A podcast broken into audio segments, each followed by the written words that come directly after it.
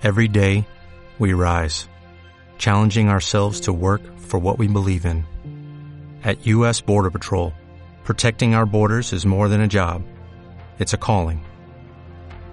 Agents answer the call, working together to keep our country and communities safe.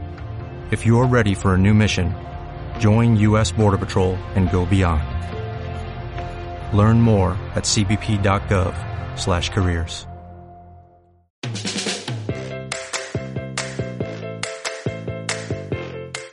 Trauma entre amigos. Bienvenidos a vuestro podcast Trauma entre amigos, un podcast para tratar de forma amena la traumatología en particular y la medicina en general.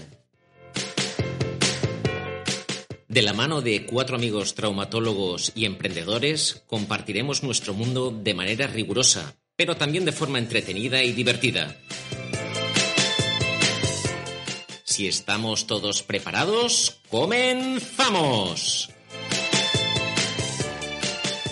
Hola a todas y a todos, bienvenidos a un nuevo capítulo de Trauma entre Amigos de vuestro podcast. Y hoy os hemos preparado un programa divertido porque vamos a, a, sacarle jugo a aquella manera que tenemos el público en general, y nos incluimos también nosotros que nos dedicamos al mundo de la salud, para referirnos a, a cosas que, que, tienen un nombre un poco más científico. Y en esta ocasión tenemos la suerte de contar con tres protagonistas. Laia, ¿Cómo estás? Hola, pues aquí pendiente de qué palabras nos vais a introducir. Estás nerviosa, ¿eh? Porque está la cabeza llena de palabras que utilizamos, ya lo veréis ya. Alberto, un habitual ya en nuestro, en nuestro podcast. ¿Qué tal, Alberto? ¿Cómo estás? Muy buenas. Aquí dándole vueltas al tema. Dándole vueltas, ¿verdad? Dándole vueltas. Veréis que muchas de estas eh, palabras tienen un, un, un, un qué bastante divertido, bastante divertido. Y por último, nuestra voz más radiofónica, Manel. Muy buenas. Aquí, la verdad, con muchas ganas de, de abordar los temas porque son, son, terminologías muy curiosas.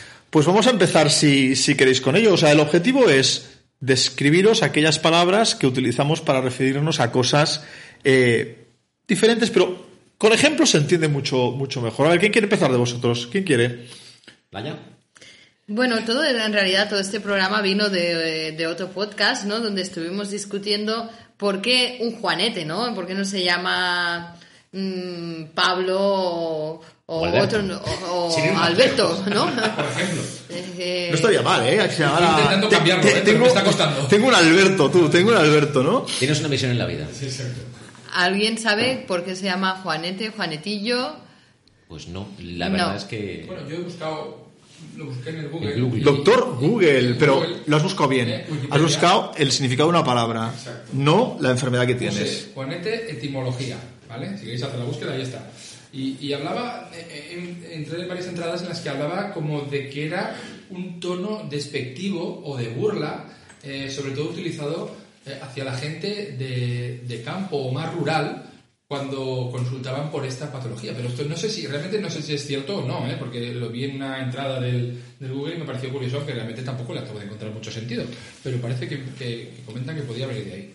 Sí, la verdad es que mucho sentido no tiene, ¿no? Quizá tiene un poco más sentido otras palabras como la cazoleta, ¿no? Me duele la cazoleta o... ¿Qué es la ya me duele la cazoleta? ¿Qué, qué es? Antes de eso, Laia, pero tú realmente sabes el significado de, la- de por qué se llama Juanete. No nos tengas en las No tengo ni idea, en absoluto. O sea, O sea, todos confiamos en que tú nos desvelarías el misterio. Pues eh, porque no esto no es un programa en directo, sino haríamos un alguien nos envía la respuesta correcta, seguro que a través de las redes sociales alguien nos va a decir qué significa realmente la palabra Juanete, pero sí, Dejadlo en comentarios. pero sí dos de los que hay en esta mesa pueden decirnos qué significa Juanete de sastre. Alberto, ¿por qué Juanete desastre que no es Juanete desastre? Pues, pues, pues, pues me pillas completamente. Hombre, pero eso sí que es, una explicación relativamente sencilla. El juanete de desastre es una deformidad del quinto dedo del Sí. pie que aparecía frecuentemente eh, hace años en los sastres. ¿En los sastres? Exacto, porque trabajaban con el pie eh, flexionado, con la rodilla flexionada y encima de el muslo. Ese roce continuado Con la- producía Sí, con la máquina de coser, ¿no? Exacto. Iba tocando con el pie, iba haciendo contusiones continuas en el, en el pedal. Yo creo que viene de ahí, ¿eh? Hemos, Pero- Laia, hemos ilustrado a Pues es que no Alberto. lo Esto sabía, es un Pero- lógico que era algo de los astres, pero Momento no sabía por qué mágico. se llamaba así. Pero no nos quedemos con esto, ¿no? O sea, hay, mil terminología, frases. A mí es siempre una de las frases que me hace más Laia, gracia. Laia, Laia, espera, espera, que te estás escabullendo. Cazoleta, que no, La estamos muy pendientes aquí. toca a mí. ¿Por qué cazoleta? ¿Eh? ¿Por qué la cazoleta se llama cazoleta? Hombre, yo me imagino porque la cazoleta, y yo la entiendo como la rótula, la patela, ¿no? Sí, y tiene sí, sí, sí. una forma ¿De, qué, de cazuela? de un poquito como de cazuela que se que se que ahí se, se articula con la, la tróclea, no sé.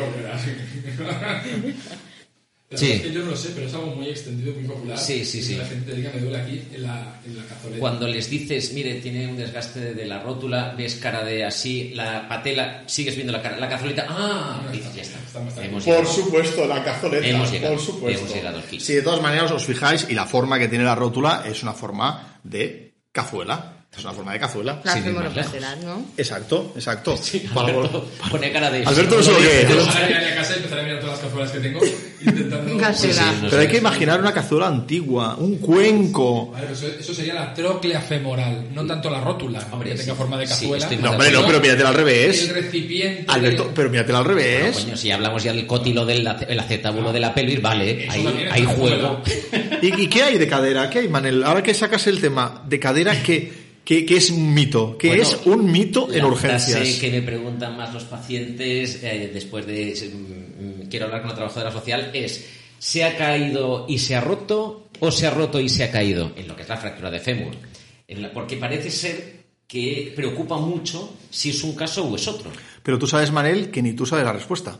No, realmente no, pero sí que les digo siempre que hay un denominador común, que es la fragilidad del hueso. Muy es bien. decir, se puede romper porque el andamiaje no aguanta y por lo tanto se cae, o bien porque el andamiaje es tan eh, flojo que un simple golpe puede acabar fracturándolo. En ese momento ya se quedan tranquilos, porque ven que tanto si es uno como si es otro, la causa más o menos es la misma y la solución también va a ser la misma. Pero resuelve, resuelve la duda. Sí, Didi, Alberto. No, iba a decir que esto ya se pasa de lo de la etimología del Juanete a lo que sería inquietud. eh, estamos- hemos cambiado de tema, hemos cambiado de, hemos cambiado de libro. ¿eh? Ahora estamos hablando de inquietudes de los pacientes. De ayer y hoy. Que a nos- exacto, que a nosotros, hablando claro, no nos importan absolutamente nada, pero que a los pacientes les genera una duda existencial. ¿Cómo? Como ¿Cuántos puntos me ha puesto?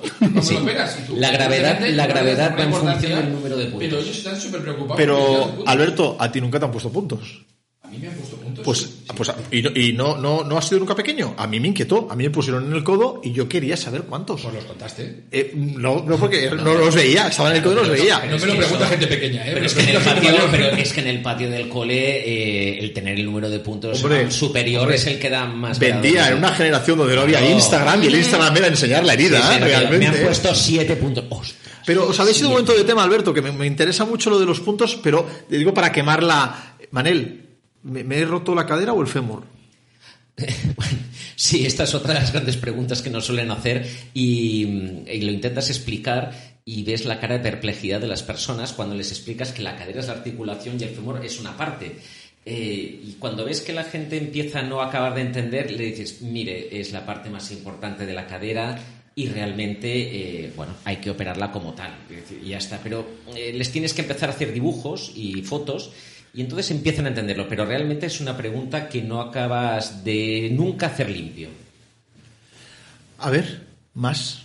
¿Más? Yo- ¿Cuántos yo- puntos? Yo, ah, yo- yo iba a lanzar otra, pero sí, lo de los puntos es interesante y es lo que digo yo. Inquietudes de los pacientes que te pueden llevar al éxito o al fracaso y que tú como... ¿Al éxito o al fracaso? Sí, sí, Sí, porque sí, depende el saber le digas, si es par o impar, el paciente se queda más contento o menos. Pero, pero que realmente tú, como, como profesional, ni te has parado a pensar qué importancia le ven, pues a él se ha roto y se ha caído y se ha caído y se ha roto, cuando en el fondo eh, va a ser lo mismo, le digas lo que le digas, ¿no? Otra, otra, otro mito de estos, y os lo lanzo a vosotros, que os dedicáis al, pie y tobillo también, es cuando el paciente os habla de, pero a nivel del tobillo, y lo hemos hablado antes del, del esguince, de, pero doctor, esto que me duele no será un esguince mal curado. ¿Qué quiere decir un esguince? Las cosas, yo le digo a gente, las cosas se curan.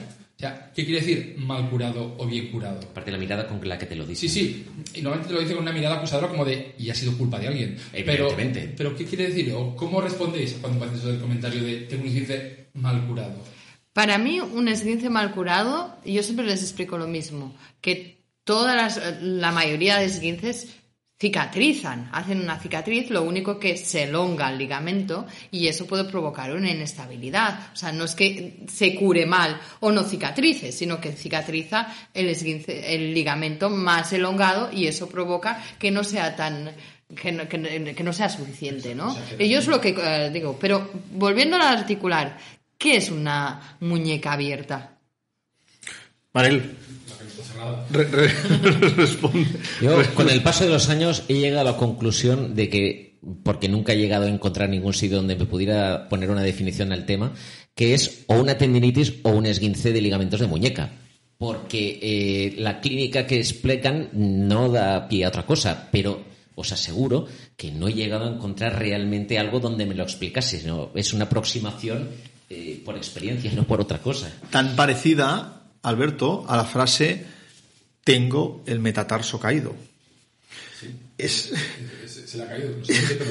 es una mítica frase, insisto, que al paciente o a la paciente alguien se lo dijo, ¿eh? Ojo, y nosotros no, y nosotros mismos a veces, porque Cuidado. nosotros eh, lo que hacemos es apropiarnos de esta terminología que sabemos que llega al paciente para a veces dar explicaciones de las cosas que hasta cierto punto está muy bien, pero que nosotros lo que hacemos es perpetuar esto. Exacto, Yo lo de la exacto. muñeca abierta lo he utilizado cuando he operado a, gente- a personas de un canal carpiano que posteriormente tienen un dolor en los pilares, tener hipotenar, cuando hacen fuerza, les digo, seguramente después va a tener sensación de muñeca abierta. Zas. Y la gente me dice, es verdad, doctor, Exacto, el primer exacto. mes y medio cuando hacía fuerza tenía sensación de la muñeca abierta. Si les explicas que va a tener un dolor el tener, hipotenar, porque no, entienden nada. Tienes pacientes de por vida. Y están tranquilos. Es que el objetivo de es es- como tú querías. el objetivo de este programa no es en ningún momento de reírnos No. de nadie del de los personajes o actores que están en el circuito sanitario, No. pacientes, familiares o médicos. Es simplemente compartir un lenguaje que, como bien ha dicho Alberto, en algunos momentos nosotros mismos utilizamos para hacernos entender muchísimo mejor. El tema sería saber de dónde proviene ese lenguaje. Insisto que yo veo que de, de la Sí, ¿cómo se cultura popular. Y, y a mí me gustaría ahora lanzar la versión punto 2 de la del. Por favor, explicadle, ¿de dónde creéis que viene y el porqué de me han dicho, doctor, que es peor un esguince que una fractura? ¿Por qué? ¿De dónde creéis que puede venir esto? Porque dices, ah, ah, Yo supongo que viene porque realmente si hay, un esguince a nivel insercional, el hecho de que cicatrice un ligamento con un hueso, teóricamente, es más difícil que si es hueso con hueso, una fractura. Supongo que viene de ahí, ¿no? Yo, yo creo que la sabiduría popular, evidentemente, un esguince, eh, en la terminología de esguince de tobillo vienen grandes lesiones ligamentarias que muchas veces son lesiones más complejas de lo que de entrada incluso nosotros a veces valoramos. ¿no? Y yo creo que en la sabiduría popular la gente tenía claro que un esguince eh, mal curado, como decimos, que para nosotros es las secuelas de la propia lesión inicial que tienes, que pueden ser más graves y dejar más secuelas, yo creo que la gente veía que la gente quedaba con más secuelas con esguinces graves que a lo mejor haciendo una Total. fractura que consolidaba, Totalmente de principio lo acuerdo. pasaba peor, que tenía Exacto. dos meses de descarga, pero que al cabo de un año que el paciente no tenía dolor, mientras que el que hizo el esguince de nada, Mm. eh, yendo por un camino, al año seguía quejándose del tobillo. Totalmente Y esa acuerdo. sabiduría popular es la que dice, es peor un esguince que una fractura. Y dices, bueno, visto así, sí, sí, sí, pues totalmente de en ese acuerdo. sentido yo le veo. Don Alberto el Sabio. Esto cada vez lo tenemos más claro, que es Don Alberto el Sabio. No, no, estoy totalmente de acuerdo. Manel, ¿alguna más? ¿Alguna más? Luego hay- una que ha, que ha dicho Alberto, eh, porque de, de- de esto venimos, de programas previos, eh, y hay una que ha dicho Alberto eh, previamente, que es el láser, Alberto. Háblanos del láser. ¿Qué es el láser? La- el láser, la cirugía láser, esto lo, No sé, la- el láser aplicado a la medicina. Lo, lo hemos, lo hemos comentado, me parece, en algún otro pod de estos, ¿no? De lo del láser. Bueno, el láser yo creo que eso es. Todos sabemos que es un tratamiento Star de Trek. selección, ¿eh? Star Trek. Aparte de Star Trek y de la guerra de las galaxias, más que de Star Trek. Ah, perdón, Eh, perdón, perdón. ah, He ofendido, probablemente he ofendido al Perdona, mundo. pero aquí, Acabo de ofender a aquí- mucha aquí- gente. ¿eh? Aquí no me queda más remedio que meter, que meter cuchara. ¿eh? Vamos a ver, el tricorder que utilizan los doctores de Star Trek es algo muy serio que aquí Alberto y yo no tenemos muy... Perdonar, perdonar por mi ignorancia, perdonar, perdonar. Los tanques de Bacta es otro tema que eso es en Alberto, Wars. me han operado por láser del pie, ¿eh? Exacto. Del pie, porque ya hiciste en un programa previo una, eh, una explicación clara sobre la utilidad del láser en, en patología dermatológica, oftalmológica, que nos ha sorprendido a nosotros del mundo del pie que sepas tanto, Alberto. Pero bueno, Pero entonces somos operadores, ¿no? Somos operadores. Sí, yo de Telefónica. Ese es otro tema, Yo ¿no? de Orange. ¿De, de dónde viene el tema operador? operadores, ¿eh? Y es buenísimo, de operación, ¿no? Operan, como el juego, opera. Bueno, Alberto, tienes muchas preguntas que respondernos. ¿El láser? ¿Operadores? Tiene que ser hoy o me las puedo llevar a casa. No, no, no, no, no, no, no, o sea, con la del Juanete, con la del Juanete. O, o me las puedo llevar a casa como deberes para la próxima. Como, como- no, porque si vendrás muchos días entonces. Que vendrás, que vendrás. Respóndenos, Alberto. ¿Láser? Bueno, el láser es la forma que tiene un paciente de explicarte, yo creo, de transmitir. Perdón, Alberto. O un médico. Cuidadito. O un médico. Sí, por desgracia, en la segunda parte. Pero es la forma que tiene el paciente de la calle de transmitirte si le vas a operar de una forma menos invasiva y muy novedosa y, como dijimos a veces, muy guay. ¿vale? Entonces, el láser igual a algo súper moderno que sale en las pelis de ciencia ficción, que no está inventado, pero que si alguien lo hace con láser es que es súper bueno. Y que si tú como médico te preguntan por el láser y no sabes de qué te hablan, pues que no estás a la última. Porque Exacto. seguro que hay un láser que lo cura. Entonces, para mí es símil de, eh, de, de- La gente lo asocia a, a, Tú eres un tío puntero, si sea lo que sea lo que haces. Si tú lo haces con un láser por en medio, tiene que ir bien seguro. Que la palabra correcta, Laia, ¿cuál es? Es la cirugía Cirugía mínimamente invasiva, cirugía A percutánea. nivel del pie, sí. que evidentemente es una herramienta y no una técnica quirúrgica, es una, una herramienta que utilizamos para poder... Porque todo esto tenías una anécdota, eh, porque esto sí que se puede explicar, lo de un, pa- un- un paciente, un familiar, eh, que te comentó que si, si, si lo, lo habías... La diferencia que había entre eh, rascar... Ah, sí, eh, sí. Que es una cosa que estaría bien- Lo que hemos comentado antes de los pacientes, que a veces se, te paran y te, te preparan de le voy a hacer una pregunta y tú estás esperando la pregunta dura, ¿no? O algo que digas una duda y te encuentras con una pregunta que no sabes de dónde ha llegado a su cabeza esa pregunta como para hacértela. Después de operar un antepié a un, a un paciente, el paciente yo le di todas las explicaciones. Yo, como ya veis aquí, me enrollo mucho hablando, con lo cual no me quedo corto en las explicaciones, y además creo que es necesario. Imprescindible. dice, Tanto como tú, no lo sé, pero imprescindible. eh, estoy de acuerdo. Y me dice, pero, pero espere un momento, doctor, espere. Tengo una pregunta. Y digo, a ver. Y me dice, ¿usted me ha raspado? ¿Ha limado? ¿O lo ha cortado? Y claro, me quedé como descolocado pensando, ¿cuál es la respuesta correcta? ¿sabes? Porque parece que esta persona, según lo que le conteste, la voy a hundir o, o, o- o se va a su casa, ¿no? ¿Usted qué es lo que cree? ¿Cómo llegó la- la- el paciente a, a llegar a con- cuestionarse si yo había Ahora, raspado o había limado o había... Nos quedamos mil veces con los que preguntan que con los que callan. Sí, sí, sí, veces. Más, vale que, más vale una pregunta hecha a tiempo que algo que te has callado y te quedes. Exacto, verdad, exacto, claro, yo exacto. Me quedé así contestando y entonces le expliqué en un dibujito, le hice la técnica un poquito por encima, que en el fondo no íbamos a haber limado y cortado y se quedó, y se quedó en este caso tranquila. Y, y- y si, y si os parece bien, para ir acabando, porque creo que va, va a caer otro programa en un futuro ¿eh? de esta temática, pero quedémonos con el, con el mito de ¿me, me lo he roto o me lo he astillado?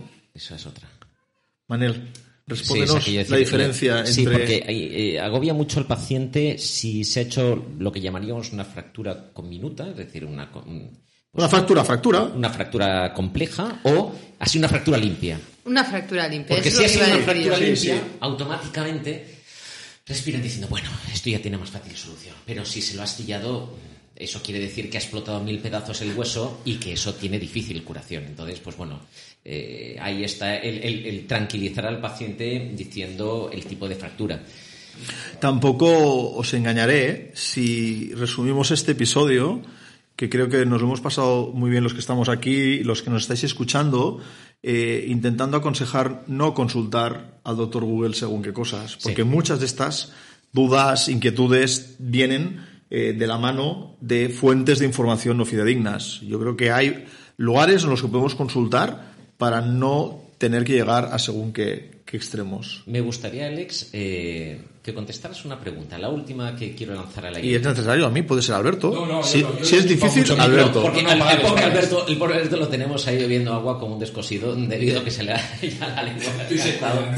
Pero esa es la gracia que tiene Alberto, ¿eh? el, el no callar. Oye, Alex, si te digo que me he quebrado, ¿Qué te has quebrado? ¿qué entenderías?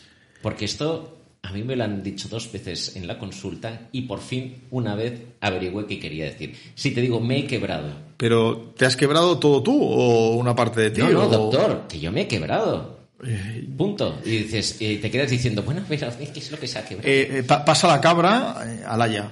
Hombre, yo entiendo que es una fractura, que ha tenido una fractura, ¿no? Alberto, has bebido agua, venga. Yo, yo lo sé porque me lo has dicho, pero evidentemente antes de que me lo dijeras, yo hubiera pensado que me he quebrado, que me estaba diciendo si tenía algo roto. Exactamente, es decir, yo también es lo que pensé en su momento y le pregunté al paciente concretamente qué era lo que mm, se había roto y me dice, no, no, de quebrado, yo me hice una hernia inguinal. Y- Sí, es, decir, Ah. es un término por lo visto, bueno, bastante coloquial para llamarle a lo que es una hernia, una hernia inguinal, el, el haberse quebrado y que No lo había tanto, escuchado nunca. Llevaba pues un braguero. Pero Ah. será fácil saber la realidad Sí, sí, preguntando a algún cirujano barra cirujana Sí, sí. de mi proximidad si esto es verdad Me o no. tranquiliza Bueno, porque final- veo que todos Seguro que los estamos- cirujanos están más habituados a exacto, de que me he quebrado. Sí, sí, porque me he quebrado. Bueno, me, me tranquiliza ver que todos estamos en el mismo limbo.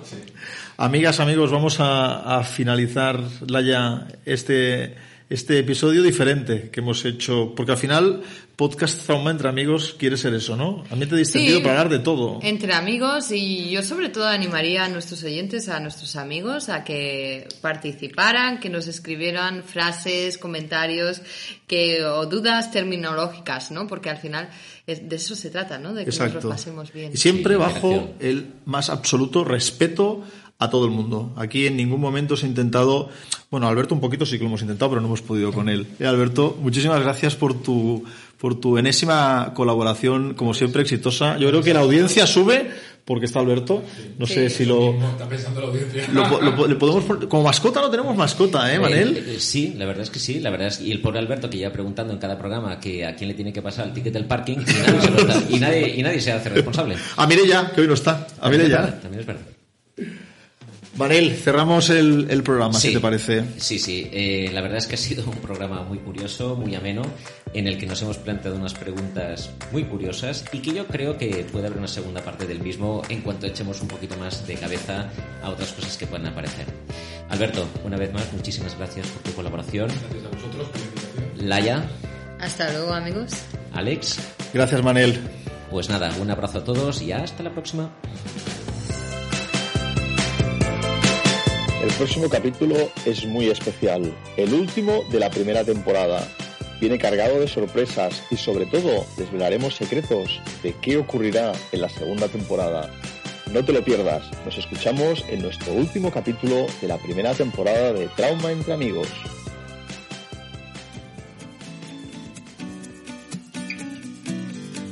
Te ha gustado este podcast, compártelo. Y si no quieres perderte ninguno de nuestros episodios y quieres estar al día de todas nuestras novedades, síguenos en redes sociales y suscríbete a nuestro canal. Y si además quieres dejarnos tu opinión o sugerirnos temas para futuros programas, escríbenos al correo traumaentreamigos@gmail.com. Y hasta aquí el capítulo de hoy de Trauma entre Amigos. Recuerda que puedes escucharnos donde y cuando quieras. Te esperamos muy pronto aquí en Trauma entre Amigos.